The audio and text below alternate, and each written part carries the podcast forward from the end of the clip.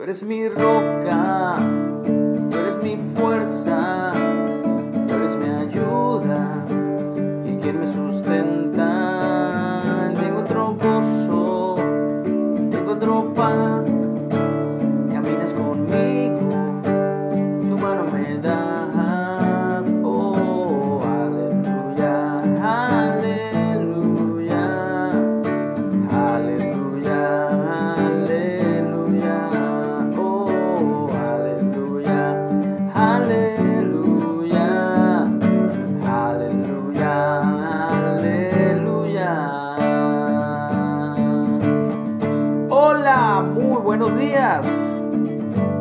Damos gracias al Padre Celestial por un día más de vida que Él nos da.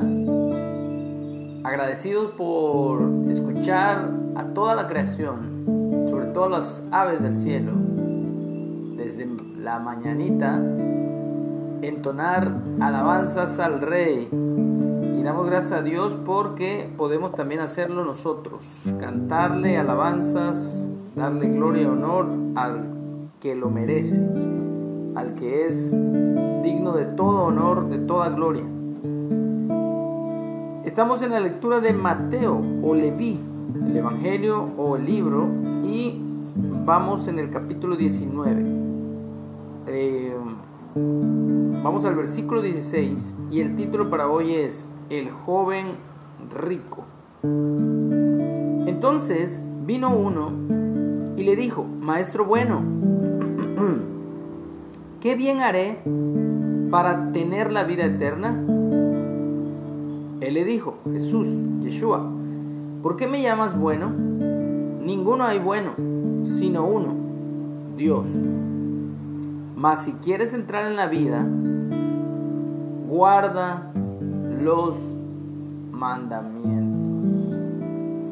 Me quiero detener aquí porque hay mucha controversia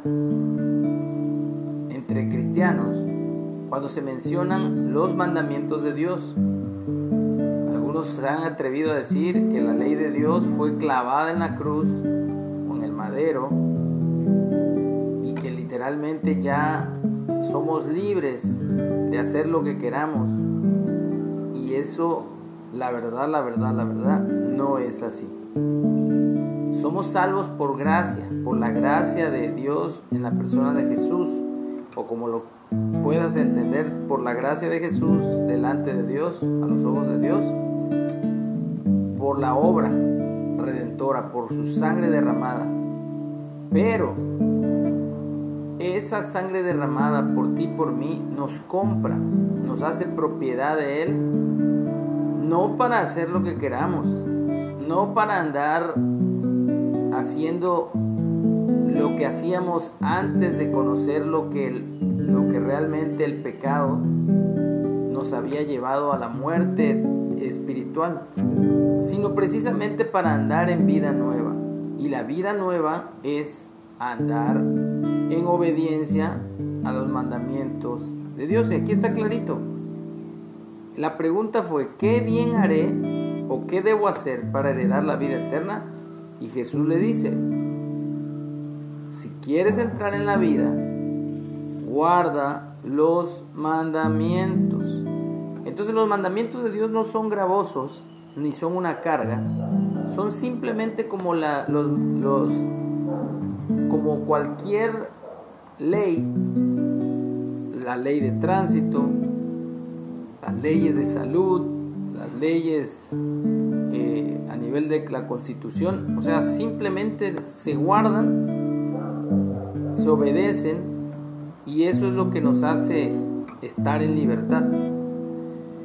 O sea, la sangre de Cristo nos hizo libres, pero esa sangre nos hizo libres precisamente para caminar en los mandamientos de Dios. Y esta persona le dice, ¿cuáles? ¿Cuáles mandamientos? Y Jesús se los empieza a nombrar. Jesús le dijo, no matarás, no adulterarás, no robarás, no dirás falso testimonio. o sea, eso es no mientas, pues. Honra a tu padre y a tu madre y amarás a tu prójimo como a ti mismo. El joven le dijo, todo esto lo he guardado desde mi juventud. ¿Qué más me falta? Jesús le dijo, si quieres ser perfecto, anda, vende lo que tienes y dalo a los pobres, y tendrás tesoro en el cielo, y ven y sígueme. Ahora aquí cualquiera pudiera decir, ah, entonces hay que vender todo lo que tengamos y si no tengo nada, ya no entré al reino de los cielos. No, no se trata de eso.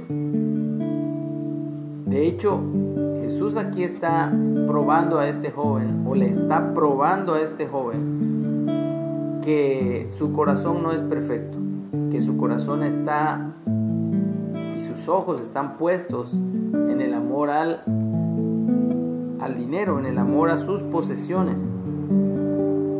¿Y cómo lo sabemos? Porque vean, escuchen, mejor dicho, la respuesta del joven. Oyendo el joven esta palabra, se fue triste. Entonces, se entristeció porque tenía muchas posesiones. Entonces Jesús dijo a sus discípulos, en verdad les digo que difícilmente entrará un rico en el reino de los cielos. Otra vez os digo que es más fácil pasar un camello por el ojo de una abertura en el muro de la ciudad, que se les llamaba agujas, que entrar un rico en el reino de los cielos. Y cualquiera aquí se asustaría si tienes algo de posesiones o si te consideras rico a nivel material. Sus discípulos oyendo esto se asombraron en gran manera diciendo, ¿quién pues podrá ser salvo? Porque acuérdense que Pedro y Juan no, Pedro y quién era su hermano? Pedro. Bueno, Pedro y su hermano, eh, y Juan y Jacobo, eran pescadores, tenían una empresa junto con su padre, y se asombraron, ¿quién pues podrá ser salvo? Y mirándolos Jesús les dijo, para los hombres esto es imposible, mas para Dios todo es posible.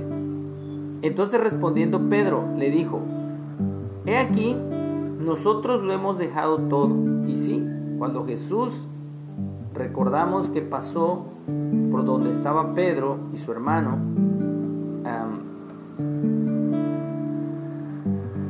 eh, dice que estaban junto al mar recogiendo las redes, junto a su padre,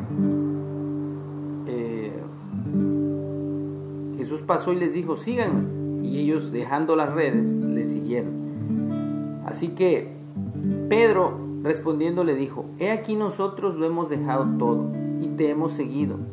¿Qué pues tendremos o qué pues obtendremos?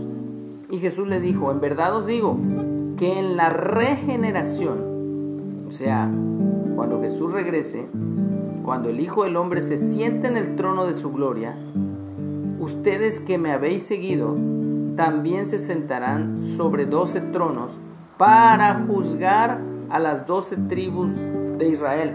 Y cuando Jesús dice que cuando sea el día de la regeneración, es decir, cuando Él regrese y se siente en el trono de su gloria, ¿cuál es el trono de su gloria? ¿Dónde debe de estar el trono de su gloria?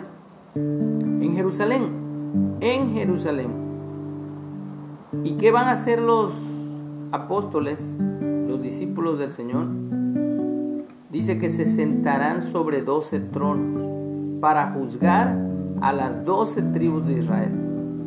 Pero no solo ellos van a obtener recompensa, también tú y yo, dice aquí Jesús, y cualquiera, cualquiera de los discípulos que hayan dejado casas, o hermanos, o hermanas, o padre, o madre, o esposa, o hijos, o tierras, por mi nombre, recibirá cien veces más y heredará la vida eterna. Pero muchos primeros serán postreros y postreros primeros.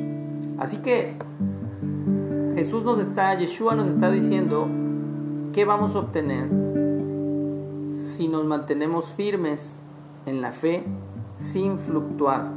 Es decir, que seamos gente de convicción, que aunque en algún momento no tengamos, no tengamos aquí casa, nuestros hermanos o hermanas, nuestros padres o madres, nuestra esposa o hijos nos abandonen, seamos abandonados, seamos dejados por causa de Él, por su nombre, dice que recibiremos cien veces más y heredaremos, en otra versión dice, y en el siglo venidero, la vida eterna.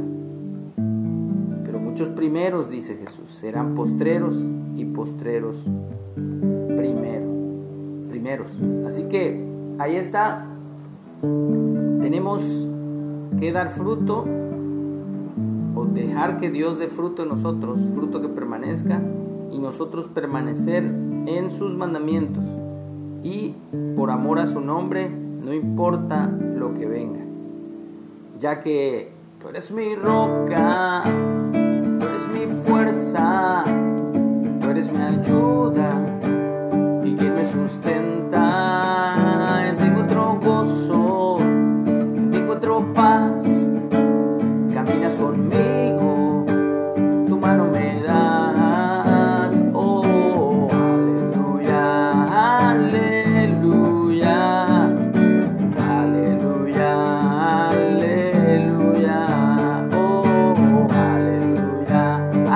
aleluya, aleluya, aleluya. Que tengamos un excelente día, que nos mantengamos firmes en los mandamientos de nuestro buen Dios. Amén.